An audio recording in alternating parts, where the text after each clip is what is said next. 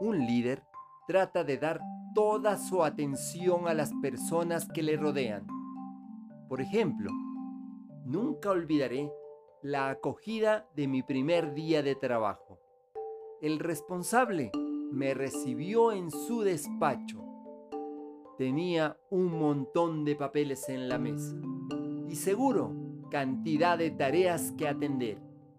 Pero sentí que toda la atención es para mí.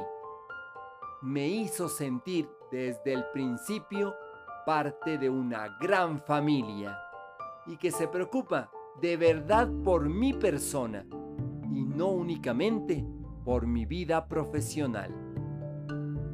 Te acompaña Mario Tapia Hernández y nuestras familias.